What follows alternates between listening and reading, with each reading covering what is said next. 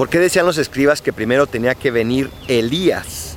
Porque el corazón de los hombres es muy duro, porque conlleva tiempo prepararlo y tenía que venir alguien con la suficiente valentía, pero también con la suficiente fe, esperanza y amor, que pudiera ir preparando ese corazón.